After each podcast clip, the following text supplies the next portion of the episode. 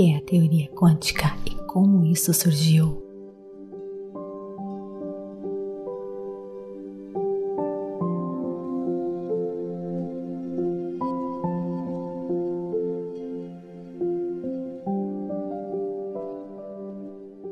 Olá, queridos lindos, bem-vindos a este podcast Meditações por Energia Positiva. Com vocês aqui, Vanessa Scott, e é um prazer enorme ter você aqui comigo. E como gratidão, eu trago hoje uma surpresa maravilhosa para você. Nos próximos meses, nós vamos estar explorando a física quântica, você irá entender que você tem toda a anatomia, química, fisiologia necessária para você se tornar um poderoso co-criador e viver a vida dos seus sonhos.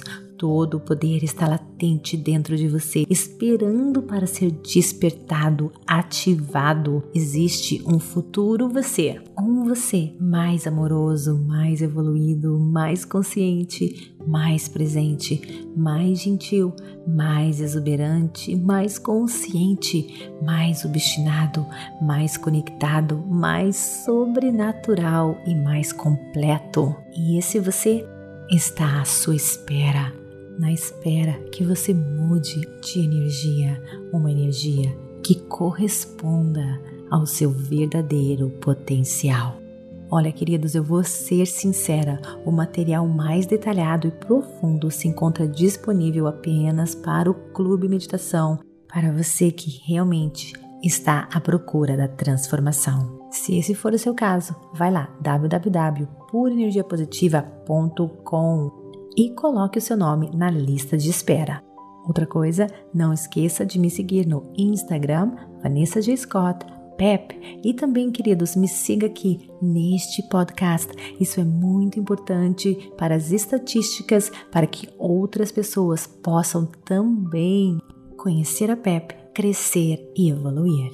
Então agora vem comigo para mais um episódio das questões positivas. Então, queridos, olha só, a gente vai fazer uma pequena viagem histórica agora e vou fazer abordagens científicas. É, eu tentei fazer tudo da maneira mais simples possível para que todo mundo entendesse esse tópico. Vai ficar um pouco científico agora no começo, mas depois fica mais suave. Queridos, paciência. As informações que eu vou estar passando para você serão transformadoras. Quero que você entenda desde o comecinho o que é a física quântica em termos científicos. Isso é importante para você realmente entender esse tópico fascinante. A teoria quântica descreve a natureza em uma escala subatômica e nos fornece uma concepção diferente do mundo. Até agora, vimos o que é observável, ao olho nu e na maior parte do tempo. Mas se pudéssemos ver o que está acontecendo ao nosso redor no nível subatômico, onde a teoria quântica governa, não pareceriam tão normais. Em 1926, um físico alemão chamado Werner Heisenberg deu início a um novo e complexo campo de estudo chamado física quântica. Um dos princípios mais importantes da física quântica foi desenvolvido por ele e se chama o princípio da incerteza. Heisenberg acreditava que era impossível medir simultaneamente com alguma precisão a posição e a velocidade de uma partícula. Uma vez que tentamos zerar a velocidade de uma partícula, nós perdemos a capacidade de medir a sua posição e vice-versa. Uma partícula é um átomo, mas se você não sabe, um átomo é a composição básica da matéria. Tudo que existe no universo, inclusive você, é formado por essa unidade básica que são os átomos que se combinam e que também se desintegram, movidas por forças da natureza. e com um número infinito de possibilidades, é impossível prever onde uma partícula esteve e onde estará no futuro. O melhor que você pode fazer é medir a probabilidade dos vários locais em que uma partícula provavelmente esteve e provavelmente estará. Niels Bohr foi um outro físico dinamarquês que identificou um outro fenômeno estranho. Ele observou que, quando aquecidos, os átomos emitem luz em uma certa frequência específica. Esses padrões implicam que os elétrons, as pequenas partículas subatômicas que estão em torno do núcleo do átomo, habitam apenas em certas distâncias específicas. Erwin Schrödinger, um outro físico, considerava os elétrons não como simples partículas que orbitavam um núcleo, mas como ondas eletromagnéticas que se propagavam em torno dele. E usando uma matemática simples das equações de onda, também fui capaz de corresponder com previsão às observações de Bohr. Lembra, queridos? Niels Bohr foi aquele físico dinamarquês que identificou que os átomos, né, quando aquecidos, eles emitem luz em uma certa frequência específica. Aí então surgiu um terceiro pensador, Max Born, que argumentou tudo isso e criou uma nova física quântica. Os elétrons, de alguma forma, existiam como ondas até serem vistos por um observador externo. Então, os átomos entram em um colapso em um ponto. Um outro fenômeno identificado na química quântica é o chamado radiação cósmica de fundo em microondas, que sugere, queridos, que a mecânica quântica teve um papel fundamental na formação do universo. Esse fenômeno de radiação cósmica de fundo de microondas é a energia que sobrou do Big Bang.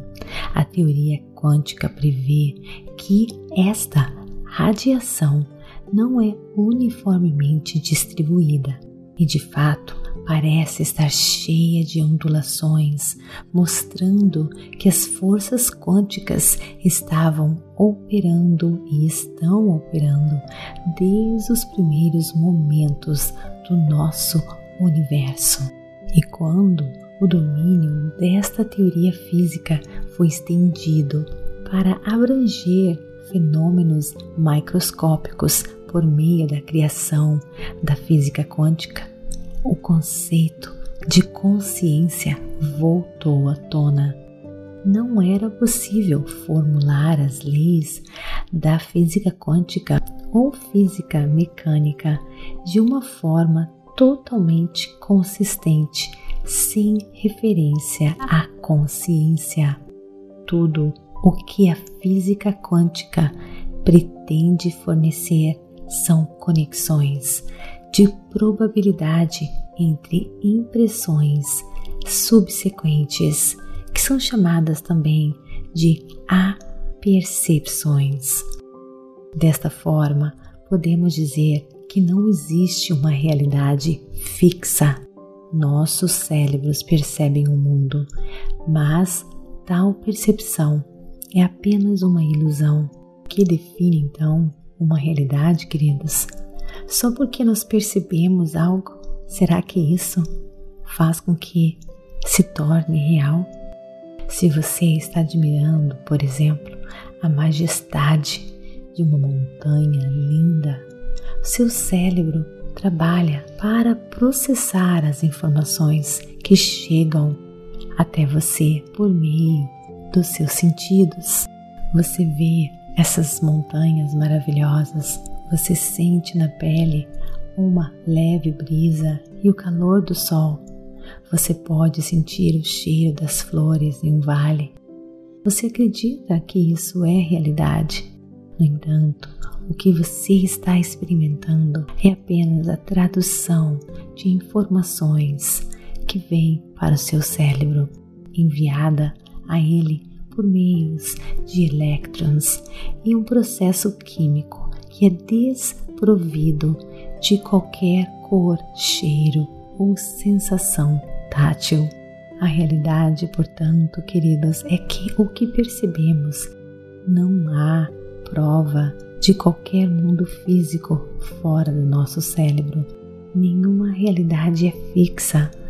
Tudo o que nós sabemos depende do que nós percebemos.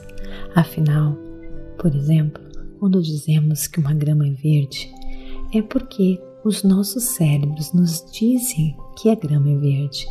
Mas para quem é, por exemplo, daltônico, a realidade é algo totalmente diferente e o estudo da física quântica levantou questões fundamentais sobre isso em nosso mundo. Em 1923, os físicos Bruce Rosenblum e Fred Koutman publicaram um livro Quantum Enigma, explicando como o mundo não pode ser descrito como sendo algo fixo. Em sumo, a matéria não é sólida, mas sim fluida. Ou, em outras palavras, a realidade é de fato uma ilusão. Eu sei que uma declaração como essa leva muitas e muitas perguntas, não é verdade? Mas se o seu supercérebro está aberto a todas as possibilidades que existem em nosso mundo quântico, a ideia de que existe uma consciência mais profunda, algo que faz parte de tudo o que percebemos, a sua consciência superior. Então, essa verdade não é tão assustadora assim. Você quer explorar tudo isso? Você quer conhecer o seu poder ilimitado, as suas possibilidades infinitas? Então, vem comigo. Continue escutando os episódios, escutando as próximas questões positivas meditando comigo para você descobrir o seu potencial ilimitado. Então, espero você para o nosso próximo episódio, onde nós vamos conversar mais sobre a física quântica, campo quântico ou campo unificado e essa consciência superior. Então, eu espero você Namastê. Gratidão de todo o meu coração e até mais.